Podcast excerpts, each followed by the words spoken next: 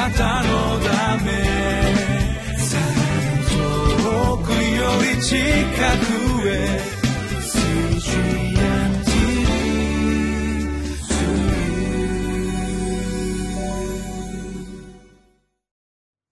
こんにちは。岸田北聖書協会牧師の栗原澄人です。10月8日日曜日。タイトルは「糸高き神の力守られる敬虔なもの」神を信じる私たちに主が願っておられることは一体何か考えていきたいと思います。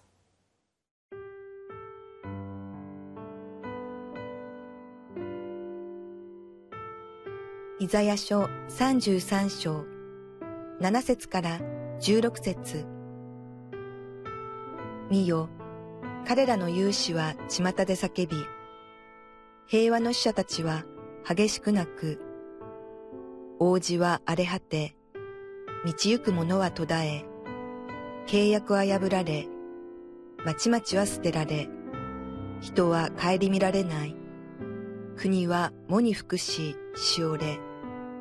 レバノンは恥ずかしめを受けてしなび、シャロンは荒れ地のようになり、バシャンもカルメルも葉を振り落とす。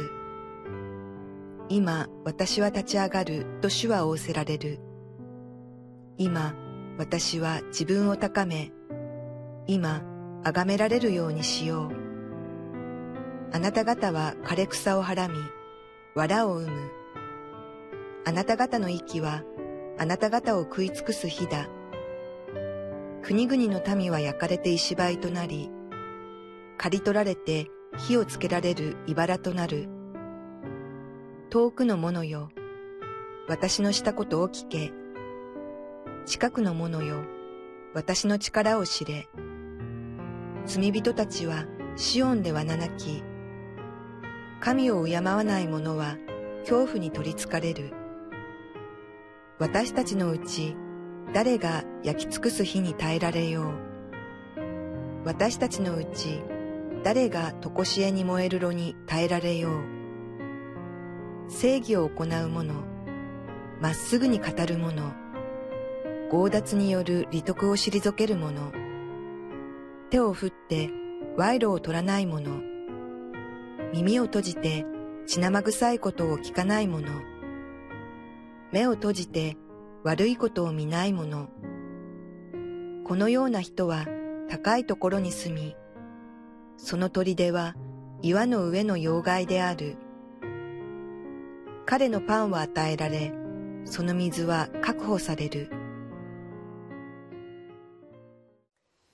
十節を見てください。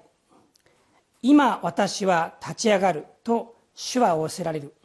今私は自分を高め、今崇められるようにしよう、えー、この一節の中に「今」という言葉が3回も出てきます、この「今」っていうのはどういう今なんでしょうか？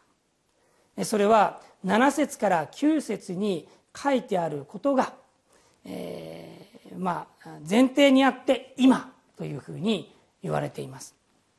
7節から9節に記されていることはこのユダの民がアッシリアによって破壊されていく滅ぼされていく、えー、この攻撃されて本当にこのしおれていくそういうふうにも書かれています。そういう時なんですね。その今なんです。そして今と言われるのは人間ではありません。今と言われるのは主ご自身ですね。今私は立ち上がる。今私は自分を高め今崇められるようにしよう。神様は立ち上がる時今立ち上がるんです。それはいつかっていうと人間の力ではどうしようもなくなった時に主は立ち上がられるっていうことなんですね。私たちがもう本当にどうやったってもう立ち上がることのできない、えー、苦しめられて追い詰められたその時その今に主は立ち上がってくださるって言うんですね。どうでしょうか？皆さんにもここで言われている今というような状況があるかもしれません。でもそれこそ今です。今主が立ち上がってくださる。あなたのために立ち上がってくださるということを期待してください。主は今立ち上がって何をするか。非常にこの激しい表現が繰り返されています。主は火を持ってそしてこの周りの国々を裁かれるというふうに言われています。主のこの立ち上がったこの姿なされることがその後10節以降に書かれているわけです。当然アッシリアの脅威も主によって打ち砕かれていくんだっていうことがここで分かります。しかし14節にはこう書いてあるんですね。罪人たちはシオンではななき神を敬わない者は恐怖に取りつかれる。シオンっていうのは何ですか？エルサレムの町ですね。神を敬わない者っていうのは、えー、イスラエルじゃない人々違法人そういうふうに考えるかもしれません。でもここで14節で言われているこれはですねやっぱりシオンでわななく罪人なんです。つまりエルサレムの民ですね。ユダの民主の民です。彼らが罪人というふうに表現されているんです。そして神を敬わない者とも言われているんです。本来はそうであるべきでないんだけれどもこのように言われています。すなわち主が裁きをされる時にその裁きというのはもう全ての人たちにこの下るんだ。誰もその裁きの例外にえなる者はいないっていうことですよね。主の民でも恐怖に取りつかれてこう言うんです。私たちのうち誰が焼き尽くす日に耐えられよう。私たちのうち誰が常しえに燃えるのに耐えられよう。もちろん主はアッシリアも滅ぼされます。焼き尽くされます。でも自分たちも焼き尽くされるようなそういう存在だ。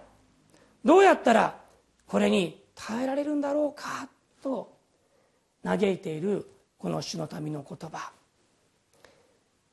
でそれに対する答えとして15節があります。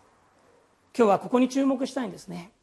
正義を行う者まっすぐに語る者強奪による利得を退ける者手を振って賄賂を取らない者耳を閉じて血生臭いことを聞かない者目を閉じて悪いことを見ない者。物物物物、えー、全部でそうですね6つ。こういうものこういうものってあります。前半の3つはこういうことをするもの。後半の3つはこういうことをしないもの。っていうふうに言われています。でもこれ一つ一つ見ていた時に共通していることがありますね。それは何かというと主を信頼して人を恐れないっていうことなんです。本当に神を信頼して周りの何者をも恐れない特に人を恐れない。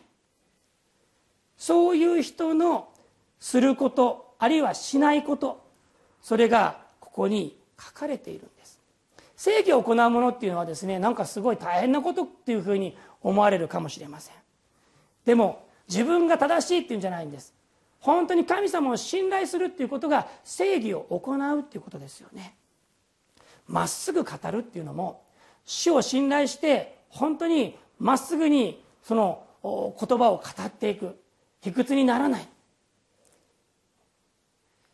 利得を退けるものというのも神が私に与えてくれるからそんな強奪なんかする必要がないっていうことですよね。終わりの3つの方は何々しないものしないもの。賄賂を取らない。血生臭いことを聞かない。悪いことを見ない。なんかこのね見ざる聞かざるみたいなそういうこの表現ですけれどもこういうのもね本当によく考えたらいいと思いますね。賄賂を取らない。賄賂を取る必要がない。血生臭いことを聞かない。そんなの聞く必要がない。悪いことを見る。そんなことを見る必要がない。主を本当に恐れていたらそんなことをする必要がないんです。主を信頼し人を恐れません。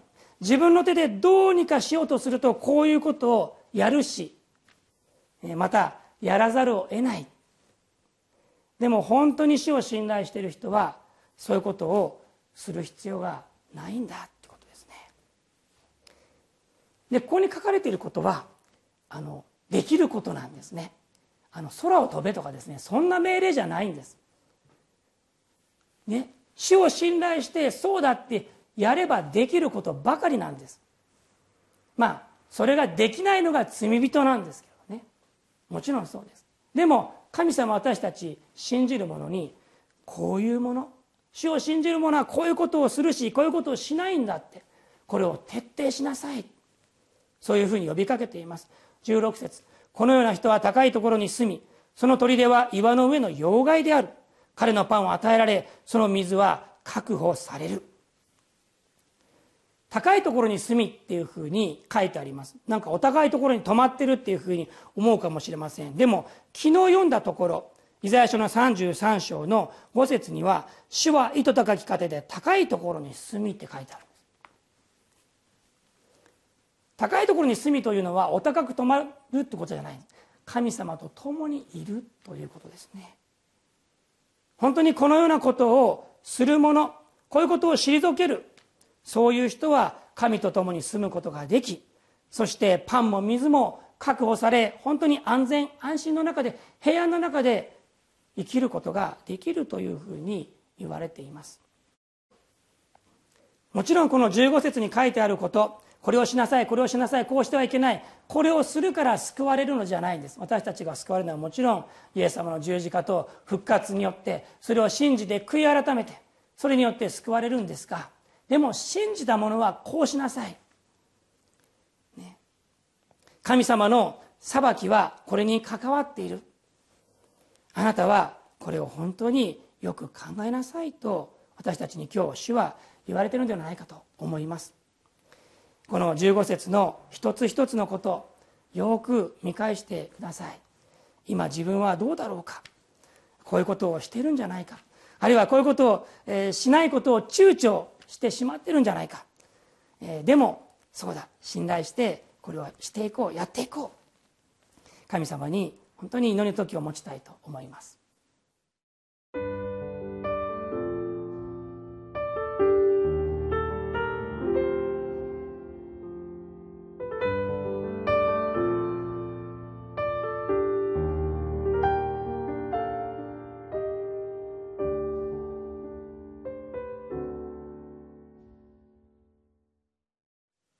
正義を神様の御心を行いましょう。人を恐れないでまっすぐに語りましょう。強奪による利得を退けましょう。手を振って賄賂を取らない。耳を閉じて血生臭いことをそういうことにこう耳が行くようになっても聞かない。目を閉じて悪いことを見たいと思っても見ない。本当に信仰を働かせて神様を恐れて一つ一つ私たちは選び取っていきたいと思います。お祈りします。天の神様あなたのお言葉をありがとうございます。あなたの憐れみによって救っていただいた私たちが、えー、あなたから求められていること神を信じているならばこうするべきだ、えー、こうしてはならないと、えー、今語られました。どうぞそのように生かしてくださり私たちを誠の平安で満たしてください。イエス・キリストの皆によって祈ります。アーメン。あなたのため遠くより近くへ。